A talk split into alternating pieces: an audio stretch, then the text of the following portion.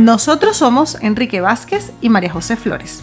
Este podcast se llama Vida de Inmigrantes. Y hoy vamos a hablar de... Emigraste y todo salió mal. ¿De quién es la culpa?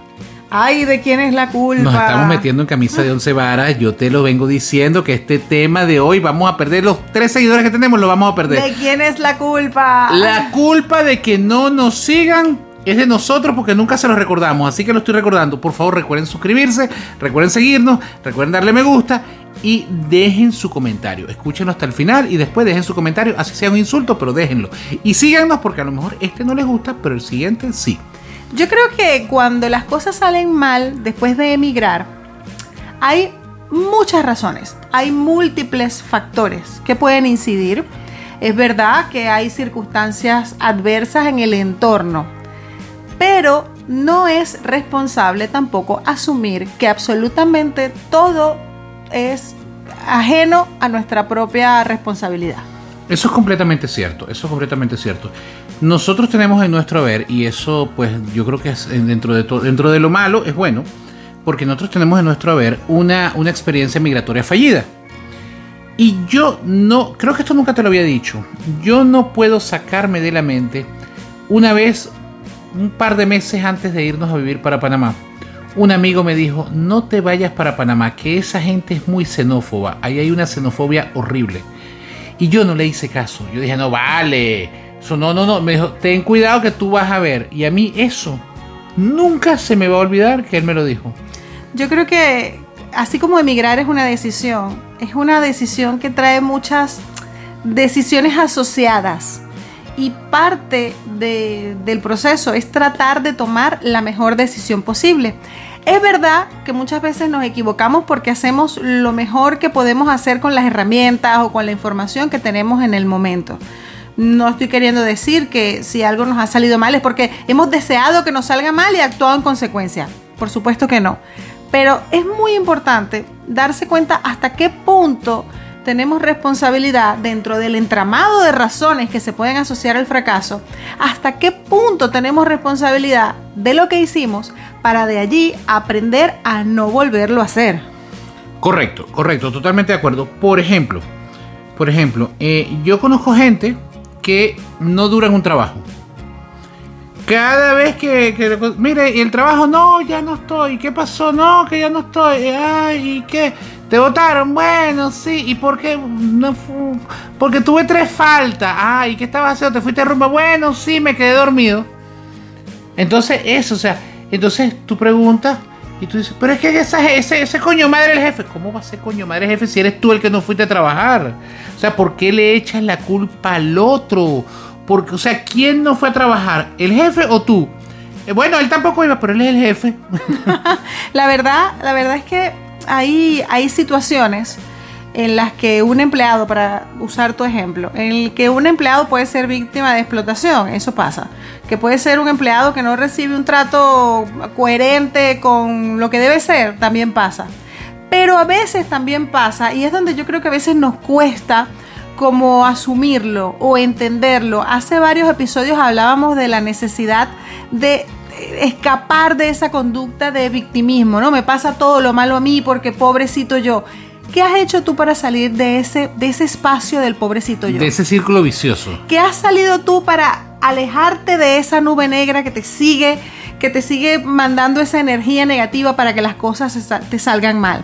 En conclusión, ¿qué tan responsable o qué porcentaje de responsabilidad, no estamos diciendo que sea el 100%, pero qué porcentaje de responsabilidad tienes en las cosas que no están saliendo como te gustaría, sobre todo después de emigrar.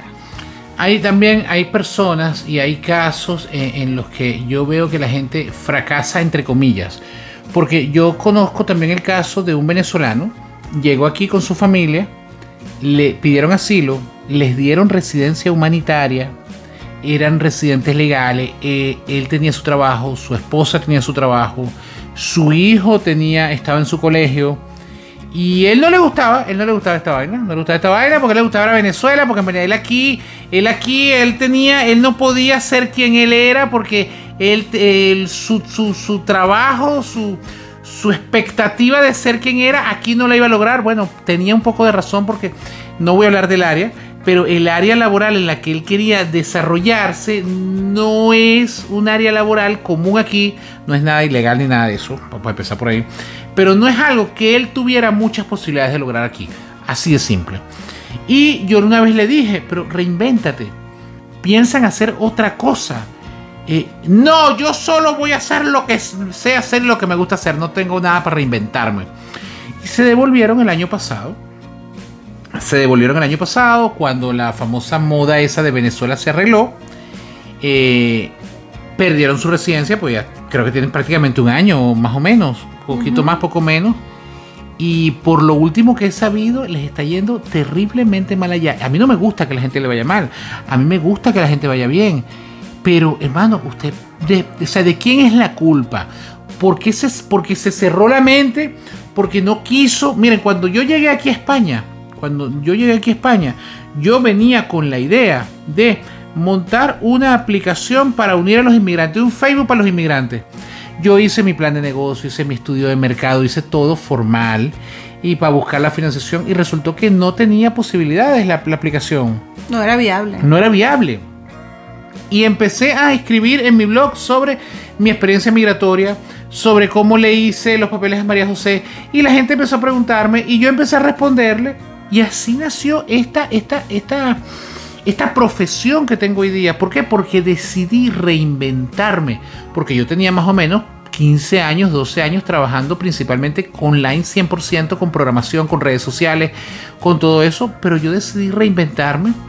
Y eso que yo había dicho que yo no quería, eh, iba a evitar dentro de lo posible volver a trabajar con público. Y mírenme, aquí estoy sumamente feliz y yo creo que trabajar con personas de cara cara a cara con las personas es una cosa maravillosa y a mí se me había olvidado eso. Pero entonces, si yo me hubiera cerrado, a lo mejor yo me hubiera enfrascado en la aplicación y hubiera sido un fracaso y lo hubiera perdido todo. Entonces, la culpa hubiera sido mía. Y la culpa de que ahora mismo yo esté, gracias a Dios, con una buena cantidad de clientes, gracias a Dios, a la seriedad, al profesionalismo, a, los buenos resultados, debo decirlo, por, la forma de trabajo nuestra, al agradecimiento de las personas que también nos refieren a más personas, pero también gracias a, al empeño de profesionalizarme. Yo en Venezuela soy licenciado en administración, aquí decidí eh, cuando yo vi que me estaba, o sea, me estaba gustando ayudar a las personas con sus trámites, que se me daba bien y que a la gente le salían las cosas bien, yo dije, mira, yo voy a profesionalizarme. ¿Y qué fue lo primero que hice? Eh, pregúntale a María José, bueno, ella está aquí al lado para decirlo. Empecé a buscar universidades para estudiar derecho y aquí estoy a nada de terminar, a nada, porque aquí para ser abogado tienes que sacar dos títulos, primero una carrera, después un máster y después un examen. Y realmente es para mí, es para mí... Eh, eh, es la muestra de que reinventarte, de que quitarte, como lo decíamos en, otro programa más atrás, de esa, ese pesimismo, ese pesimismo, ese, ese pesimismo, pobrecito yo, pobrecito yo, no.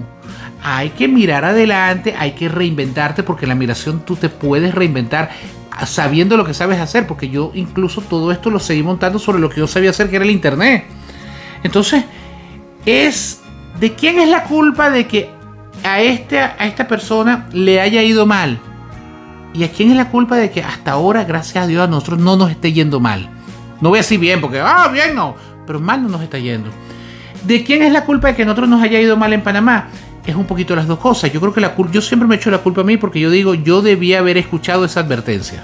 Es que eh, tomar decisiones después de emigrar es un acto valiente.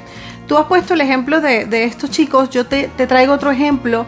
Eh, conocemos el caso de una familia numerosa, es una pareja y cuatro niños, que, se han venido a, España, pero eh, ante la opción de vivir en una ciudad más grande, probablemente un poco más costosa, pero con mayores posibilidades de empleo y estabilidad, han preferido irse a un pueblo o a una ciudad pequeñita, pequeñita, en una región muy apartada donde las posibilidades de empleo eran menores. Resultado final, la idea de que en este país no se puede ser feliz, de que en este país no se pueden lograr las cosas, pero teniendo toda esa información, digamos que escogieron como la opción más fácil en el momento porque claro, priorizaron, tiene, puede tener sentido em, el ahorro familiar. Pero a veces hay que ser un poco valiente para tomar decisiones que impliquen un reto, porque hay que pensar como en el, en el allá y en el más allá también. Claro, porque venir y que, y- e irte a casa de tu abuelo en un pueblito de Galicia y decir, es que nos vamos a ahorrar mucho dinero en alquiler. Sí, es verdad. Yo no te Sí, puedo negar que te vas a alquilar. Ahora, la pregunta es, ¿dónde estás ahorrando más? Esta es la pregunta que yo siempre le hago a los inmigrantes. Cuando me dicen, es que mira, yo tengo un primo que está en un pueblito de, de Tenerife, en un pueblito de la isla del Hierro. De, de, de- de- en- bueno, en La Gomera. Ay, Yo le digo, pero ya va, ¿de qué vas a trabajar ahí? Bueno, no sé, pero es que me voy a ahorrar lo del alquiler. Vale, te vas a ahorrar lo del alquiler. Entonces, yo siempre les hago esta pregunta y les digo, si tú te vas al pueblito de Galicia, ¿cuánto vas a pagar de alquiler? Cero, ¿verdad? Bueno, cero, no sé, me va a salir todo como en 250, 300 euros al mes. Ok, vamos a ponerle 300 euros al mes que va, van a salir de tus ahorros, ¿verdad? Sí, ok. ¿Hay trabajo allí? Mira, no sé, no hay, probablemente no hay trabajo. ¿Cuánto vas a ingresar mensual? Porque no consigues trabajo. Cero. Entonces, ¿cuánto estás sacando tú de tus ahorros? 300, ¿verdad? Si tú te vienes a Madrid, por ejemplo, o a Valencia, o a Sevilla, Barcelona no la recomiendo.